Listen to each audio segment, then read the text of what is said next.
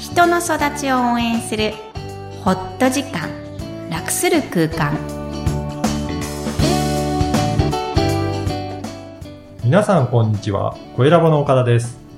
こんにちは心理師のみきこです大家好 Hi everyone みきこさんよろしくお願いします。お願いしますもう夏も終わって、始業式も開始してますよね。そう多くなりましたねね今日は9月3日9月に入りましたが、8月から始業式っていうところも多いんじゃないでしょうかそうですね。何か最近のね、小学校、早いですよね。本当に早くなりましたようね、ん。だからといってクリスマスつまり終わる頃が早くなってるイメージはないんですけど、うんうん。授業数が増えてるんですかそねう。大変みたいですね。うんうん今の小学 校ね。はい。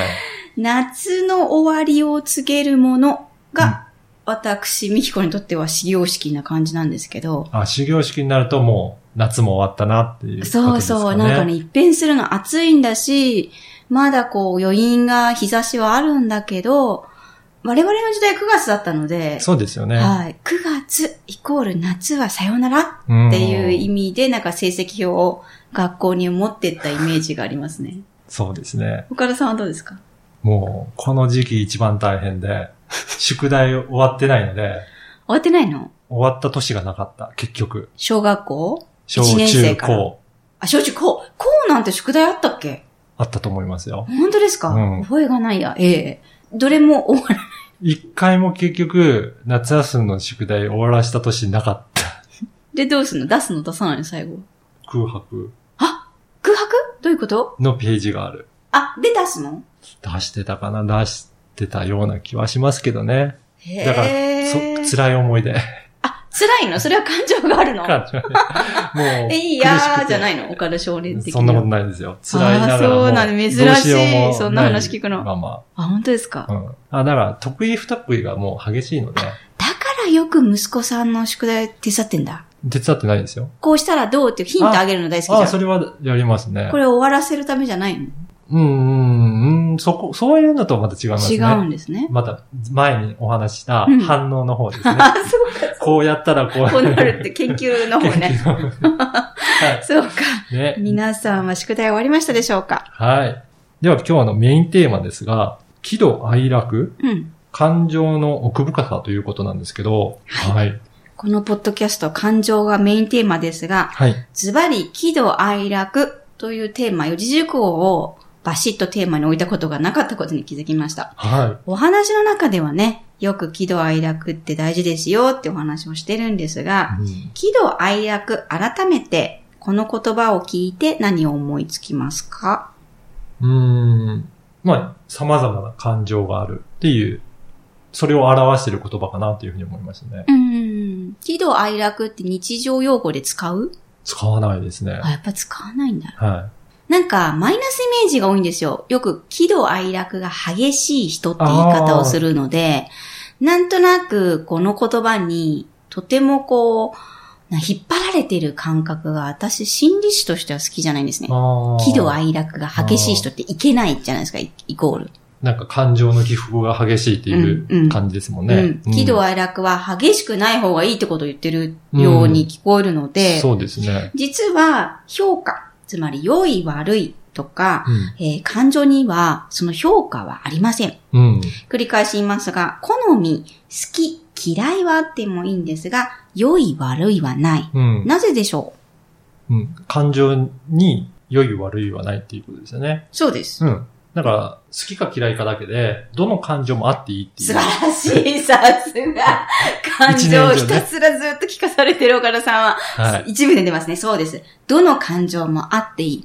つまり、感情は大きければ大きいほど引き出しが増えてくる。人としての大きさも増えてくるってことが、普通にわかるはずなんですが、いざ改めてマイナス感情を突きつけられると、は悪い感情って言っちゃう人が多いんですい。よそうねで。すね。なので、嫌いと言ってはいけないとか、うん嫌だと言っては、恥ずかしいんだという気持ちが多い人が多く見られます。はい。えー感情は至って普通な存在なので、必要不可欠、マイナスがあっていいっていうのをすり込んでほしいなと思っています。はい。じゃあ、それではせっかく喜怒哀楽なので、最近、岡田さんを今この瞬間輪切りにしてみて、はい。どんな感情に浸っていますか感じてることが多いですか、そうですね。あの、最近おかげさまで、うん。ポッドキャストの問い合わせが非常に多くいただいていて素、晴らしい。はい。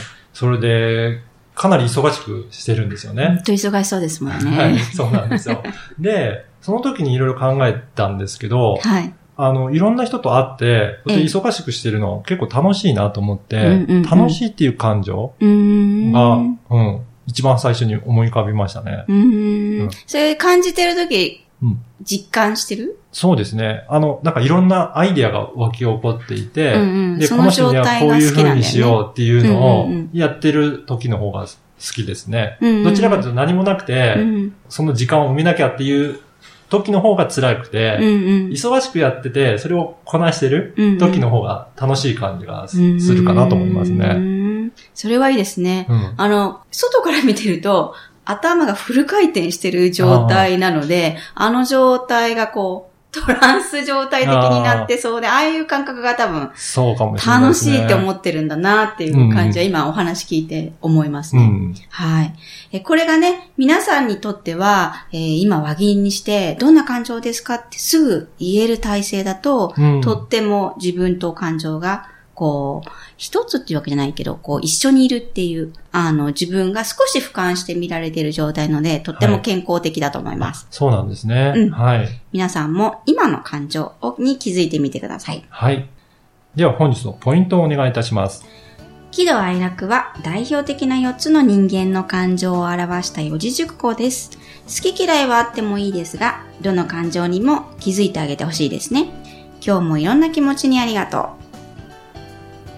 TCK オンライン講座が開設されてるんですよね。はい。